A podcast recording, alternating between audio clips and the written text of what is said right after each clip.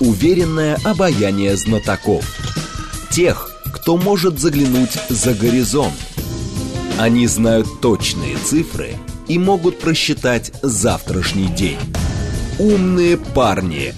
Вновь и вновь выходят в прямой эфир, чтобы многое нам объяснить. Программа предназначена для лиц старше 16 лет. 15 часов 5 минут в Москве. У микрофона Анна Соловьева. Здравствуйте. Это программа «Умные парни» на радиостанции «Говорит Москва» 94,8 FM. Эм. И у нас сегодня в гостях доктор экономических наук, профессор, бывший замминистра сельского хозяйства и продовольствия Леонид Холод. Леонид Иванович, здравствуйте. Анна, здравствуйте. Здравствуйте, все зрители и слушатели. А, я напомню, наши координаты. СМС-портал плюс семь девять два пять восемь восемь восемь восемь девять четыре восемь. Телеграмм для ваших сообщений говорит МСК Бот. Задавайте свои вопросы.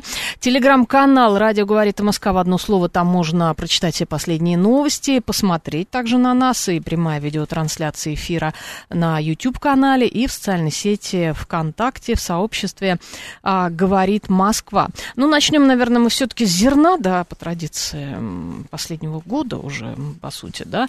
А, так, Владимир Путин заявил, что, несмотря на сложности пандемии санкций, удалось обеспечить рост торговых связей с африканскими странами. Россия предложит странам Африки решение проблем с продовольствием на фоне прекращения действия зерновой сделки. А в то же время продолжаются консультации параллельно. Эрдоган, китайцы, все пытаются все-таки эту зерновую сделку возобновить. Вот э, как вы считаете, есть ли перспективы у нее?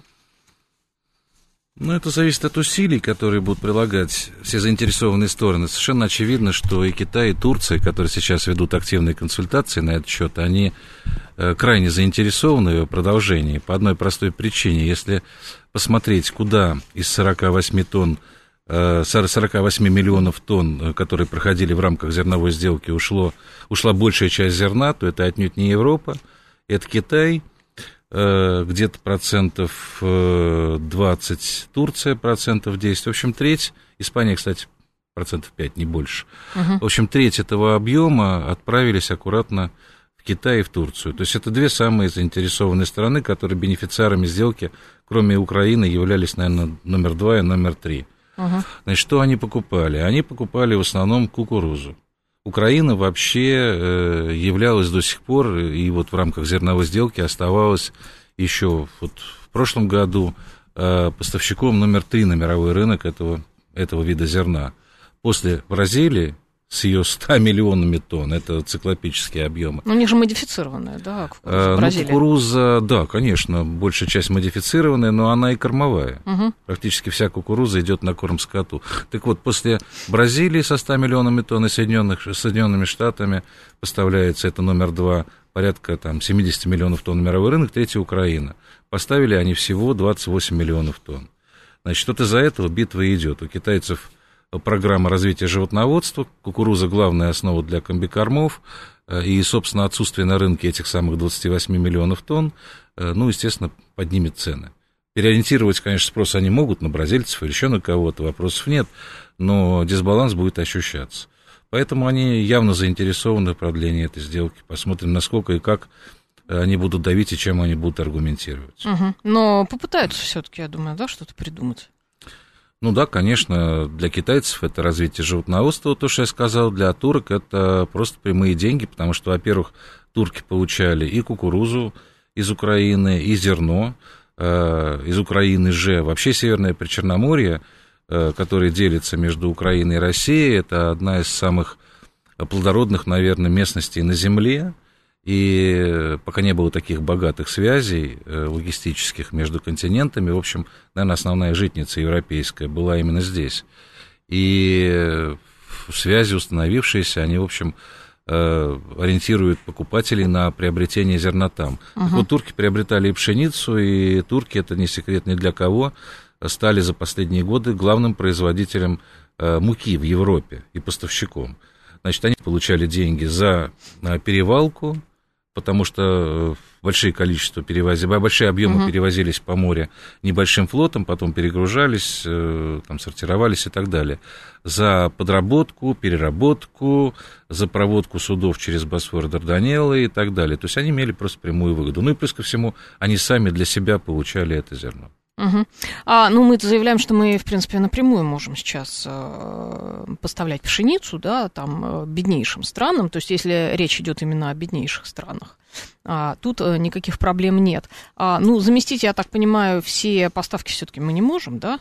Мы можем без проблем э, заместить с учетом текущего урожая, он неплохой. Вот сейчас э, более-менее виды на урожай э, сформированы, ход уборочных работ позволяет надеяться, что эти виды будут благоприятными. Специалисты оценивают его в 135-140 миллионов тонн.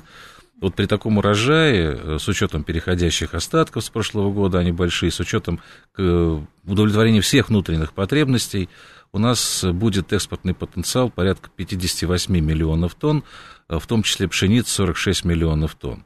Угу. Значит, по пшенице при небольшой переориентации экспорта с э, богатых там развитых стран на страны бедные, но платежеспособные, потому что мы же с вами все равно речь ведем о том, что это зерно не будет поставляться просто так за бесплатно, за него нужно будет платить, причем платить по той цене, которая складывается в мире с учетом угу. баланса вот, то, в принципе, нужды стран, которые платежеспособны в Африке, в Азии, в Латинской Америке, где угодно, могут быть удовлетворены. Кстати говоря, из предыдущего урожая, суперрекордного, э, когда было вывезено из страны уже де-факто 62 миллиона тонн, это абсолютный рекорд для Российской Федерации. В беднейшие страны тоже кое-что попало. Бангладеш, например, полтора миллиона тонн. В африканский вполне себе Судан полтора миллиона тонн. Мы поставляли в Йемен, мы поставляли в Сирию, да мы поставляли практически во все африканские страны. Угу. И богатые, и бедные, а, в том числе по гуманитарным каналам. Гуманитарные от обычных а, каналов отличается только простой вещью. Должен найтись плательщик. То есть кто, кто выкупит для того, чтобы зерно можно было бесплатно отвезти и раздать. Угу. Пожалуйста, Российская Федерация по пшенице мягкой эту функцию выполнить может. Другой вопрос, что мы в прошлом году при суперрекордном урожае э, вывезли из страны 5,5 миллионов тонн всего лишь кукурузы. Вот здесь, э, ну, совершенно очевидно, 28 миллионов по зерновой сделке из Украины было вывезено, угу. и 5,5 из Российской Федерации. Значит, вряд ли мы сможем заместить для беднейших стран кукурузу. Ну, к слову сказать, беднейшие страны кукурузу для фуража особо и не покупают. Угу. Кукуруза идет э, в страны, где развито животноводство, ну, в частности, вот те, которые развивают животноводство, как Китай. Угу. А, что касается Африки, а, вот Путин заявил, что у нас э, рост да, торговых связей с африканскими странами, товарооборот увеличился. А чем мы торгуем вообще с Африкой в плане продуктов? Ну, э, ну во-первых, продуктами. Угу и продуктами в обе стороны. Африканцы поставляют, и это можно видеть и в московских магазинах без труда, э, всяческую экзотику. А Северная Африка поставляет, не удивляйтесь, лук, картошку, я не удивлюсь, чеснок, египетская да. картошка, лук, да. Э, чеснок, да, причем да. При, при приемлемого качества и в, в наши мертвые сезоны. Там другие овощи, фрукты. Э, Центральная Африка имеет э, большие мощности по какао-бобам, по кофе и прочим таким вот колониальным экзотическим э, продовольственным товарам. Они поставляют минеральное сырье, они поставляют различные полезные ископаемые, в том числе драгоценные ископаемые. Российская Федерация поставляет вот продовольствие, Российская Федерация поставляет оборудование кое-какое, Российская Федерация поставляет там ну, все, что, все, что в принципе север может поставлять на юг угу. наоборот. То есть это обычная торговля в меру э, платежеспособности и потребностей и той, и двух сторон, обеих сторон. Угу. А, давайте тогда перейдем к нашим внутренним проблемам. А, вот о гречке заговорили вчера. А, соответственно, инфляция да, у нас опять началась в очередной раз. А, в июле оптовые цены на гречневую крупу впервые с апреля 2022 года перешли от снижения к повышению. Тут же разнеслись вот эти новости, что все, гречка подорожает, это страшно. Гречка... Во-первых, почему гречка это так важно? Для всех гречка, именно гречка, и подражает ли все-таки она, потому что Минсельхоз говорит, что нет, пока все стабильно. Ну, хорошие виды на урожай по гречихе, на mm-hmm. самом деле. И гречиха особым спросом на внешнем рынке, который может канализировать избытки гречки с внутреннего рынка, она не пользуется. То есть понятно, что выращенная гречиха пойдет на внутренний рынок, и, кстати, она даже и для корма животным не используется. То есть это в основном там абсолютно пищевой uh-huh. продукт. То есть произведено ее будет, ну, мы надеемся, потому что тут природа и Бог располагают, как сложится урожай, но произведено ее будет в необходимых, нормальных и достаточных количествах. А другой вопрос, что гречка какой-то просто волшебный товар для Российской Федерации, вы понимаете, он на себе несет э, все тяготы настроения населения. Как только население о чем-нибудь начинает тревожным думать, так мгновенно возникает потребность идти и покупать почему-то гречку. Там ни рис, ни проса, ни что-то другое, что, кстати, более питательно, а вот как uh-huh. раз достаточно худую для, для голодушных времен гречку. Э, вот. Что касается ценовой динамики, гречка сильно подорожала в предыдущие вот, тревожные времена для населения, потому что был ажиотажный спрос, люди затаривались в очередной раз сотнями килограмм, хотя, в общем-то, качество товару э, хранение длительное не прибавляет, э, она выросла в цене угу. по конъюнктурным, по обычным ажиотажным там, основаниям. Это обычный закон. Вот потом э, была ценовая стабилизация, и она более-менее держалась в цене и даже падала ну, потому что люди перекупили ее, произошла обычная ценовая корректировка. Но инфляция берет свое, гречка базовый товар, как бы к ней не относись, даже то, что это волшебный товар, но все базовый товар, это крупа. Uh-huh. А продовольственная инфляция, да еще и по продуктам первейшей необходимости, она э, закономерно превышает показатели инфляции вообще, и продовольственная инфляция, и товары первой необходимости э, превышают вообще тоже. Вот, она начинает дорожать. Значит, плюс ко всему, ну, очевидно, народ опять э, опасается каких-то слухов, опять начинает покупать эту самую гречку. Я думаю, что объективных причин для резкого подорожания нет но эта крупа будет дорожать примерно так же, как остальные, остальные крупы, просто в силу инфляционных угу. причин. Но она дорожает постоянно, более того, производители уменьшают упаковку. То есть, ну, если, это естественно. Да, раньше была килограммовая упаковка, сейчас э, упаковка 900 граммов. Э, да, не это обычный психологический даже... прием, то же самое, посмотрите, и с мороженым, и с, с мукой, и с молоком, и с маслом. Абсолютно просто, а, да. совсем. Во времена СССР гречка была дефицитом, ее давали диабетчикам по талонам, пишет Елена. А, да, так было. Видимо, это, да, по талонам, серьезно? Да, по талонам э, гречихи производилось не так много, как хотелось угу. бы. Она пользовалась примерно таким же спросом. И плюс ко всему, эта крупа диетическая. То есть там не так много углеводов, и она энергетическую ценность имеет небольшую, но как крупа она, она здоровая пища. Угу. А гречиха это еще медонос, пишет слушатель. Ну, это да. Э, слава. А, также подражание топлива, да, э, бензин ну, каждую неделю. Это естественно. Ну, это же, неделю. понимаете, хлеб вообще, вот продукты растеневодства простейшие, зерно, и топливо это главные вот переносчики инфляции. То есть, так как они абсолютно во всем содержатся, вот хлеб формирует всю систему цен вообще Э, в ПК и на продовольственном рынке, а топливо, транспортные перевозки формируют и влияют на всю систему цен, в общем-то, вообще в народном хозяйстве, правильно? Можно да. говорить о том, что вот э, недавнее а, повышение цен на топливо, соответственно, бензин на дизель, а, приведет... Э, Естественно да. Ну, естественно. Потому что ну, есть экономисты, которые говорят, ну нет, сейчас это, там стабилизируют цены нет, на ну, стабилизируют... базовые вот эти вот продукты, да? Да это понятно, ну, социально конечно, значимые. Есть, конечно, затухающие всякие волны, но проблема в том, что, э, ну, так или иначе, у аграриев достаточно напряженный баланс доходов и расходов, и поэтому вот э, прямой рост затрат, угу. там в виде стоим, повышения стоимости транспорта, повышения стоимости топлива, вот сейчас уборочная идет. Но ведь комбайн на светом свое условие не поедет, так же, как и транспорт, который uh-huh. транспортирует содержимое бункера комбайна там, в хранилище, не поедет. Сушу, сушка, подработка тоже требует топлива.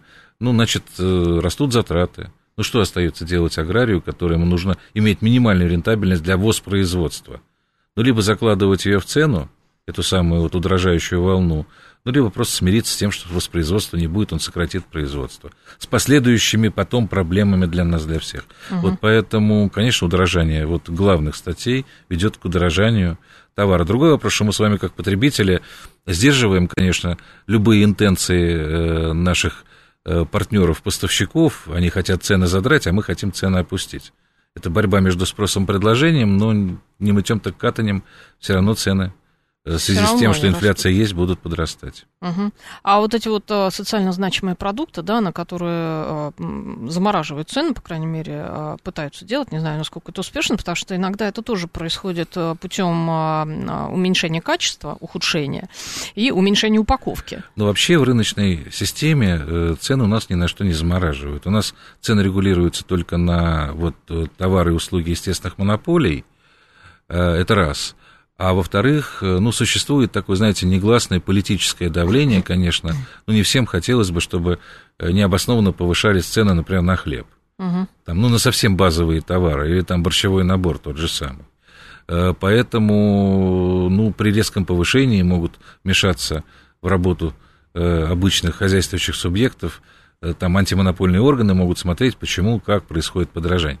Вот. Плюс ко всему есть закон о торговле с поправками – который допускает э, введение различных форм регулирования, но опять-таки имманентных рыночным законам и правилам, в случае, если в данной местности или в данном субъекте э, в течение короткого времени наблюдался ну, просто необъяснимый ничем, вот, там нет стихийных бедствий, нет там никаких взрывов и так далее, рост цен. Uh-huh. Тогда да, тогда могут подключаться антимонопольные органы, могут вводиться ограничения на, на, на наценки в торговых системах и так далее.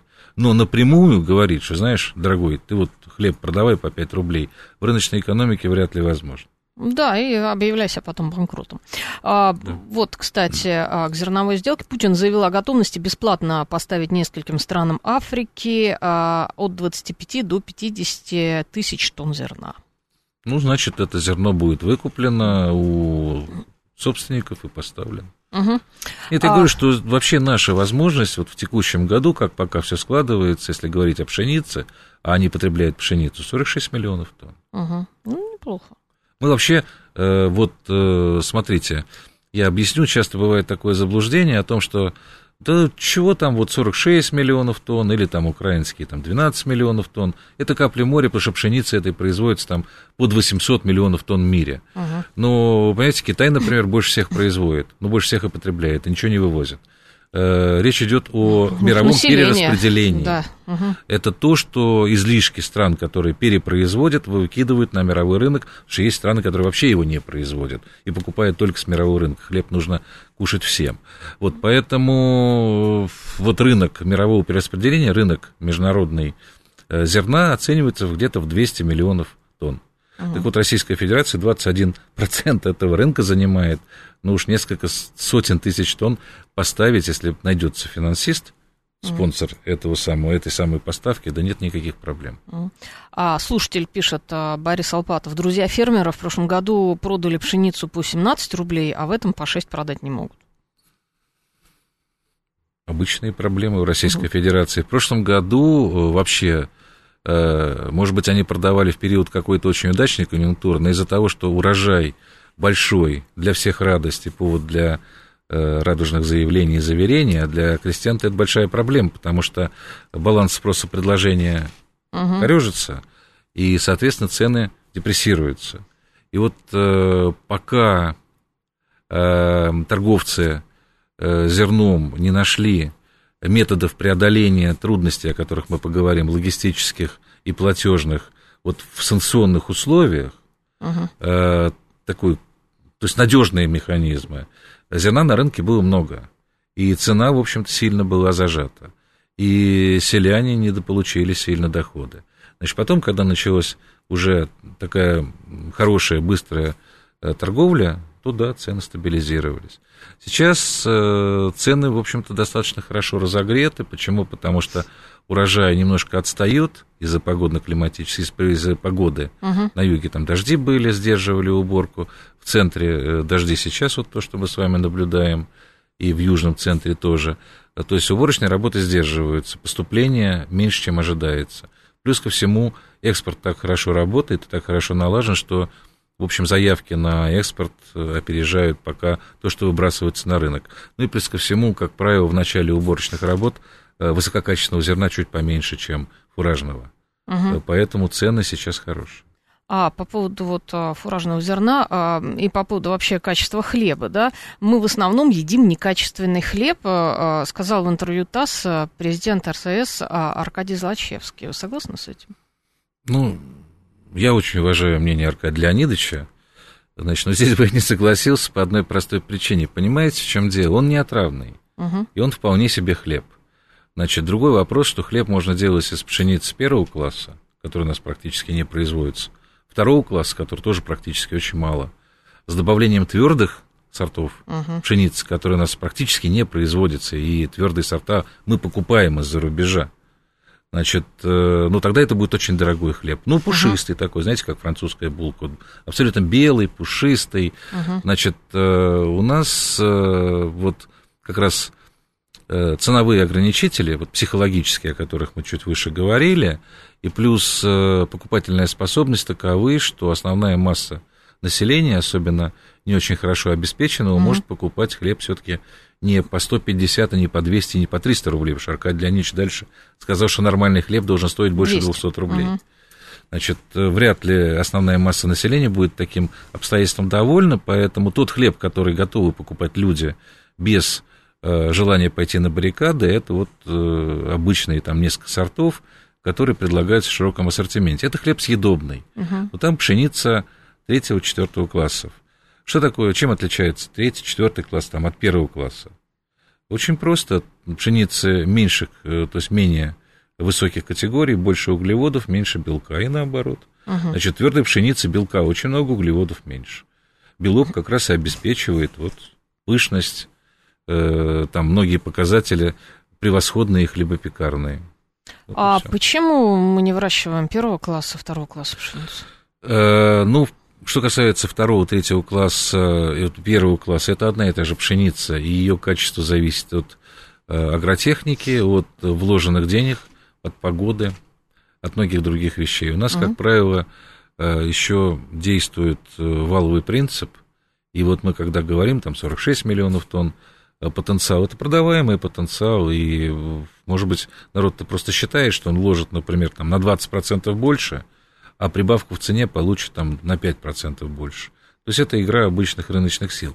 Значит, э, что касается твердой пшеницы, это особые сорта. И они, как правило, требуют особых мест. Их при социализме выращивали вот в рамках сегодняшней Российской Федерации, вот в Курганской области, uh-huh. в Оренбургской области, где достаточно засушливо, жарко. Э, и она хорошо там росла, твердая пшеница, но у нее есть один недостаток, очень серьезный – она очень малоурожайная. Угу. Если, например, вот при, наших, при нашем уровне там, агротехники, при нашем уровне внесения минеральных удобрений, при нашем уровне механизации, механического усилия, там, допустим, мы получаем урожай э, мягкой пшеницы третьего-четвертого класса, ну, порядка там 40-45 центнеров с гектара, то твердо это будет ну, центнеров 15. Угу. То есть, понимаете, она не очень рентабельна. В Казахстане твердой пшеницы много выращивается. Почему? Потому что там просто не во всех местах мягкая вообще расти будет. И потом они приспособились, это их специализация, в общем, покупаем мы ее в основном в Казахстане. А лидерами в мировом производстве и, соответственно, главными поставщиками на мировой рынок по твердой пшенице являются североамериканские две страны.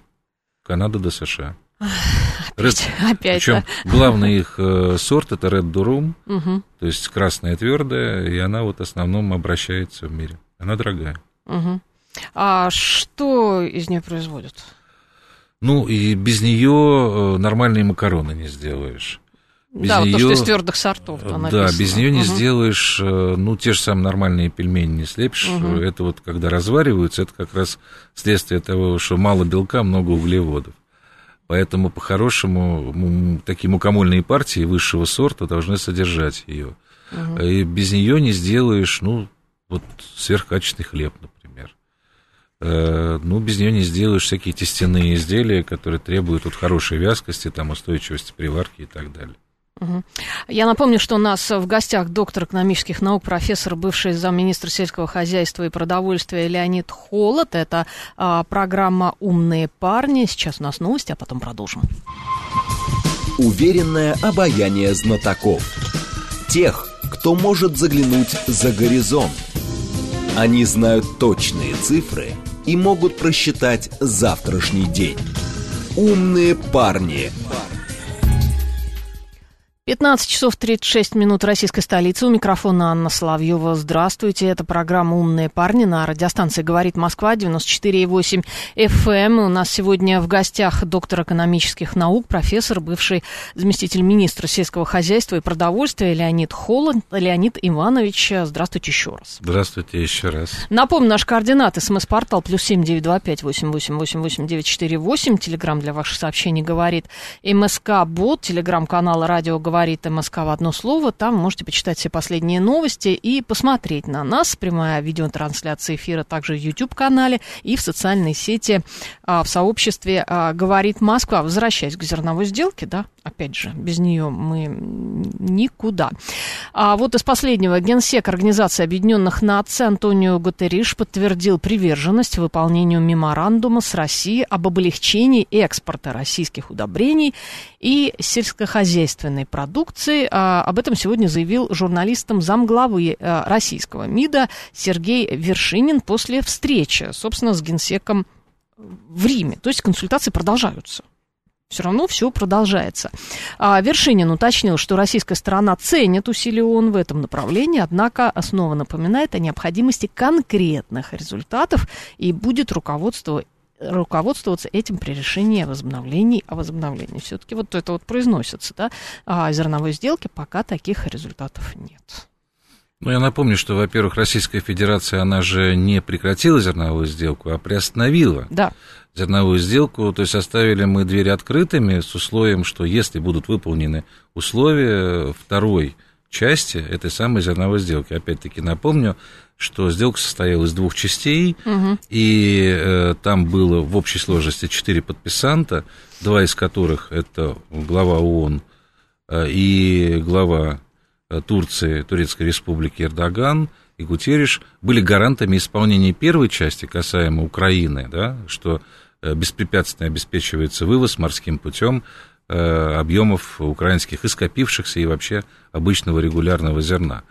Э, а с другой стороны, э, с Российской Федерацией эти же подписанты подписали угу. такое понятийное соглашение о том, что будут способствовать ну, как бы снижению санкционного давления фонового, потому что ни экспорт зерна, ни экспорт минеральных удобрений, где мы специалисты, потому что вот Российская Федерация, например, номер один по поставкам мягкой пшеницы третьего класса и четвертого класса на мировой рынок. Российская Федерация главный экспортер минеральных удобрений uh-huh. в ассортименте на мировом рынке. И по первой позиции, и по второй мы являемся критическими поставщиками. То есть отсутствие на мировом рынке критического поставщика будет означать очень большие проблемы, вплоть до разрушения этого самого мирового рынка. Так вот, Э, что будет снято санкционное общее фоновое давление, товары никто не санкционировал, это товары первой необходимости, и американцы, и европейцы неоднократно заявляли о том, что ни э, продукты питания, ни то, что необходимо для производства продуктов питания, а именно минеральные удобрения, в торговле мировой не санкционируется. Это замечательно. Но если, логически подумать, не санкционируются сами продукты питания и минеральные удобрения, Э, то тогда, значит, нужно полностью гарантировать отсутствие санкций э, при проведении операций с этими э, товарами на мировом рынке. А вот здесь вот были проблемы. Почему? Потому что напрямую никто не запрещал, например, там, платить за зерно или перевозить зерно. Но Э, банки, которые осуществляли платежи, были отключены от SWIFT, например, да? А суда, которые перевозили зерно под российским флагом, им запрещено было заходить в европейские порты. порты. Да. Там кто-то говорил, что не буду работать с российским грузом, хоть даже российский груз – это зерно, угу. которое нужно для пропитания этого собственного населения. Там крупнейшие логистические компании отказались работать с Российской Федерацией. А страховщики э, еще раз раскрасили картину тем, что сказали, а, ну да, Россия там под санкциями, риски большие, давайте мы сейчас э, сделаем такие страховые платежи. Ну, в общем, э, были использованы вполне себе дискриминационные условия страхования. Но все это вот не озонировало пейзаж и не способствовало торговле. Да, Российская Федерация действительно наторговала на 62 миллиона тонн, это рекордный объем, так, таких объемов не было, но это, понимаете, нужно было, я так понимаю, преодолевать бесконечные препятствия, то есть искать mm-hmm. какие-то варианты, вода-то дырочку найдет, она находила, но это время и деньги. Значит, так вот, почему э, Гутьериш э, и заинтересован в том, он по уставу вообще-то ответственно за состояние, есть специальная организация, ФАО, есть продовольственная программа ООН. Продовольственная безопасность. Да, да, за соблюдение продовольственной безопасности во всем мире. Это одна из базовых задач. Значит, он э, через свою программу продовольственной помощи отвечает за, э, во всяком случае, отсутствие массовых голодных, голодных смертей в беднейших странах. Там они вот как раз организуют гуманитарные поставки. Ну так, э, извините, содействие зерновой торговле – Э, вот без каких бы то ни было ограничителей, это вообще уставная функция ООН, и в ней, конечно, Гутерреш заинтересован. Конечно, он заинтересован э, в том, в первую очередь, чтобы Северное Черноморье присутствовало на мировом рынке без всяких ограничений, э, с миром, с дружбой и жвачкой, да. Ну, собственно, на этом и базировал, в этом и заключалась его заинтересованность. И он гарантировал и по первой части, вот по беспрепятственному движению украинских товаров – так и по второй части, по снятию ограничителей движения российских товаров, что товар на рынке будет присутствовать. Значит, ну, де-факто до сегодняшнего дня SWIFT, даже оперирующему с зерно, зерном банку, э, Россельхозбанку, не возвращен, то есть не подключен. А дискриминационные правила страхования как были, так и есть, то есть переплачивают наши торговцы mm-hmm. и наши сельхозтоваропроизводители за услуги. Э, с фрахтом проблемы. А, труба аммиачная, аммиак – это вот базовое вещество, из чего потом производят азотные минеральные удобрения. Как не работал в Одесском порту и не, откачивает, не, не прокачивает аммиак из Тольятти азота, так и не работает. Минеральные удобрения, кстати, тоже были поставлены в объемах примерно обычных, то есть 16 свои проценты мирового рынка ну, может, чуть поменьше, мы имеем. Но, тем не менее, тоже происходило это не без проблем. Uh-huh. Не без проблем. Вот, э, собственно, получается, что тут еще работать и работать для того, чтобы российские условия по второй части сделки были выполнены. Об этом Кутериша говорил. И хорошо, что он привержен э, данному им же слову угу. скрепленному подписью. Ну, он пытается, видимо, что-то там. Ну, он же генеральный секретарь ООН, он, да, же, он, же не, он же не страховщик, он же не конкретный судовладелец. Ну, это, мне кажется, будет сложно все выполнить. Потому что тут, вы знаете, надо отдать должное. Американцы заявляли и э, говорили официально вполне, и это был не разговор пустой, а намекали операторам э, вот соответствующих подотраслей, что операции при торговле товарами uh-huh. первой необходимости никоим образом не должны э, там, подвергаться каким-то там гонениям, препятствиям и так далее. Иначе проблемы в мире будут хуже, чем то, что они якобы собираются решить с помощью санкций. Угу. А, слушатель спрашивает, а, Макс Броня, Ник, а есть ли альтернатива британским страховым компаниям или будет ли создаваться альтернатива? Знаете, там альтернатива очень простая. Деньги. То есть, если вы имеете Э, в кармане перестраховочную компанию, э, которая может перестраховывать риски, например, судовождения крупнотоннажного, там, напомню, один балкер, э, там страховая сумма парочка миллиардов долларов, то да, вы можете совершенно спокойно заменить и Ллойд, и кого угодно. Но Ллойд до такого состояния доходил сколько лет? Да. Несколько сотен лет. И, может быть, он и начинал со скромных объемов, но тогда, правда, и страховые возмещения были скромные с учетом стоимости Э, сейчас э, это немножко по-другому. Ну, конечно, нам нужно ориентироваться на то, что страховая система должна быть полноценной и э, ликвидной, то есть она должна работать нормально, не опираться на импортных перестраховщиков. Кстати говоря, это вообще больная тема для сельского хозяйства, не только для зерновой торговли. У нас очень со страхованием, вот нашим, системным, дело обстоит не очень хорошо. Внутри России? Да. А почему? Ну, по селу это целый большой разговор. Понимаете, при социализме было обязательное страхование, uh-huh. его отменили. Э, и при этом э, сельхозтоваропроизводители, которые постоянно имеют проблемы с доходностью, страховые премии не всегда хотят платить. Uh-huh. То есть, если может обойтись, э, можно обойтись без этого, но авось пронесет.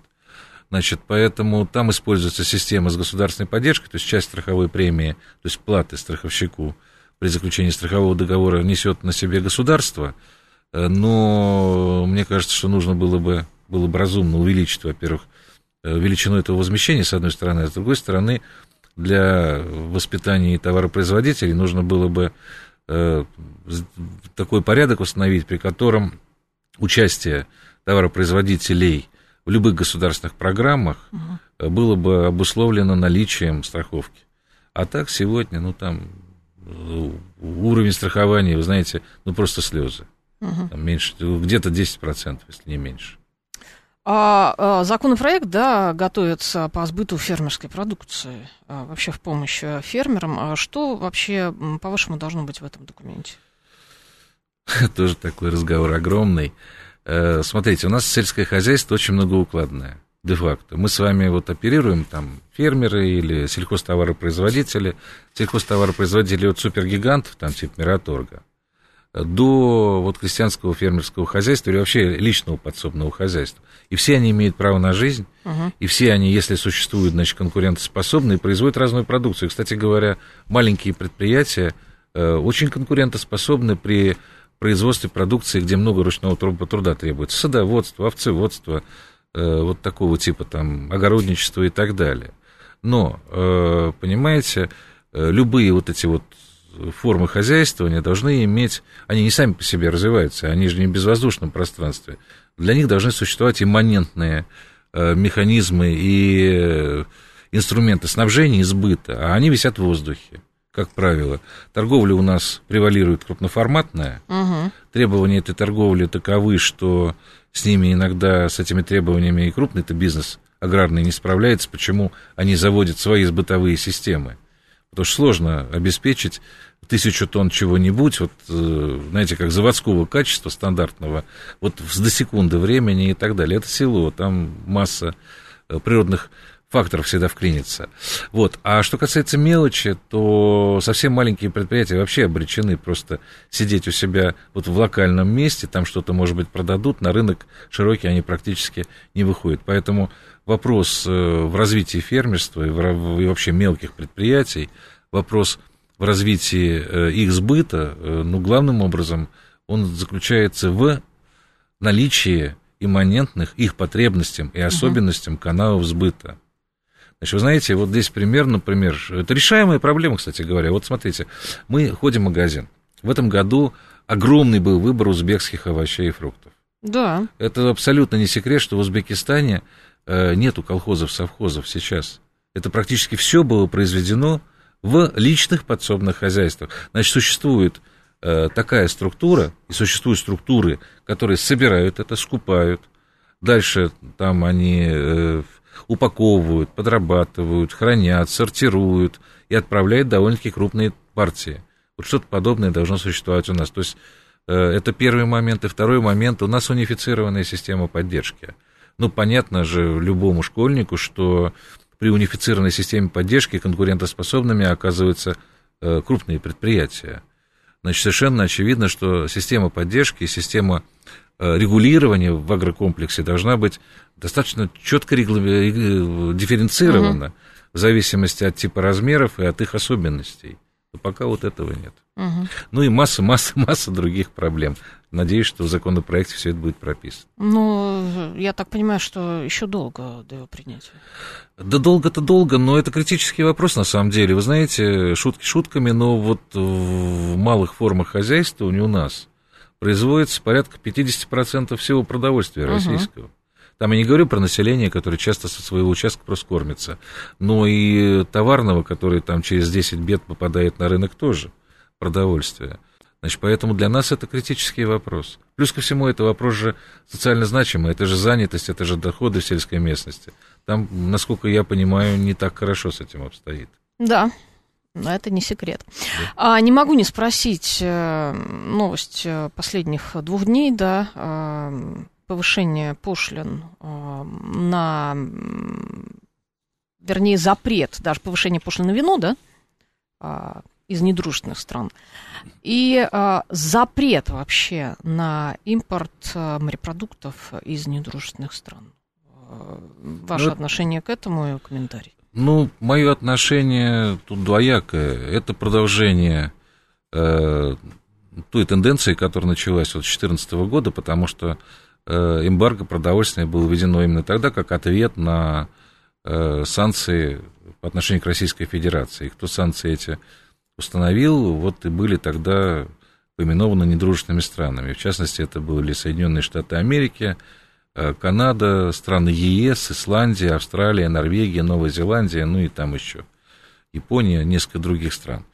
Э, значит, ну, тут с точки зрения торговли, да, это ограничение торговли, это ограничение конкуренции и так далее. С точки зрения э, экономической практики и вообще жизни, ну, а санкции что такое?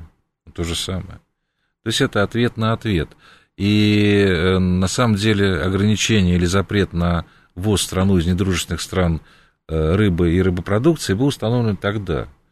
Значит, непонятно вот для меня, например, по каким причинам оттуда выпали консервы рыбные. Угу. Поэтому это просто э, как бы дополнение того решения, которое было тогда принято. Uh-huh. Вино, кстати, не, входи, не, не попадало под запрет, и крепкие спиртные напитки из этих же стран не, под, не попадали под запрет. Вот, э, сейчас, если говорить о последствиях, ну, естественно, людей же больше всего волнует, не кто-то там что-то запрещает, не запрещает, потому что э, на рынке мы ходим и видели, что часть запрещенной продукции на рынке ни мытьем так катанем оказывалась, стоил баснословные деньги, и э, кто хотел сыра купить, конечно, но, видимо, в нет, качестве нет поза... проблем, кстати. Про да. прошлой жизни черной икры, она, этот сыр на столе оказывался. Да. Стоил, кстати говоря, примерно сыр приличный столько, сколько осетрина горячего копчения. Вот, совершенно неадекватная цена, но он поставлялось это все. Что касается рыбных консервов, то с изменением курса валют э, и т.д. и т.п. и развития более-менее нашего консервирования, потому что страна огромная, рыбопромышленные мощности колоссальные – и на рынке со свежей рыбой вот не очень хорошо дело обстоит, океанической и морской. А консервы, ну, они хранимы, возимы угу. и прочие там испытания наши логистические, рыночные выдерживают. Так вот, более-менее импортный консерв, консервов становилось все меньше, меньше и меньше. Ну, я помню, вот еще продавались там лет пять тому назад сардины европейские, испанские, тунец испанские. Сейчас практически их на, на прилавках нет. Сардины в этом году я покупала. Э, испанские? Да, да, да. Ну, вот это о них речь идет. Угу. Они стоили что-то банк там рублей 600-700. Нет, я даже подешевле находила. Ну, то есть можно было. Такую. Да, да, да. Ну, это товар такой нишевый. Э, если кому о чем-то и надо волноваться, это ашпрот латвийских, э, потому что это более-менее вот а где они? товар. Мне казалось, их уже нет. Да, да но их им практически нет, их потому нет, что да. появились наши производители. Да, уже калининградские. Э, технология не такая сложная, угу. не только калининградские, и где угодно их производят. В принципе, делают приемлемый товар по цене в несколько раз дешевле. То есть там обычная конкуренция состоялась. Я не скажу про сардины то же самое, потому что сардины я покупал, вот наши, ну, они не еще пока не так эстетичные и не, не так э, хорошо сделаны, не так вкусные.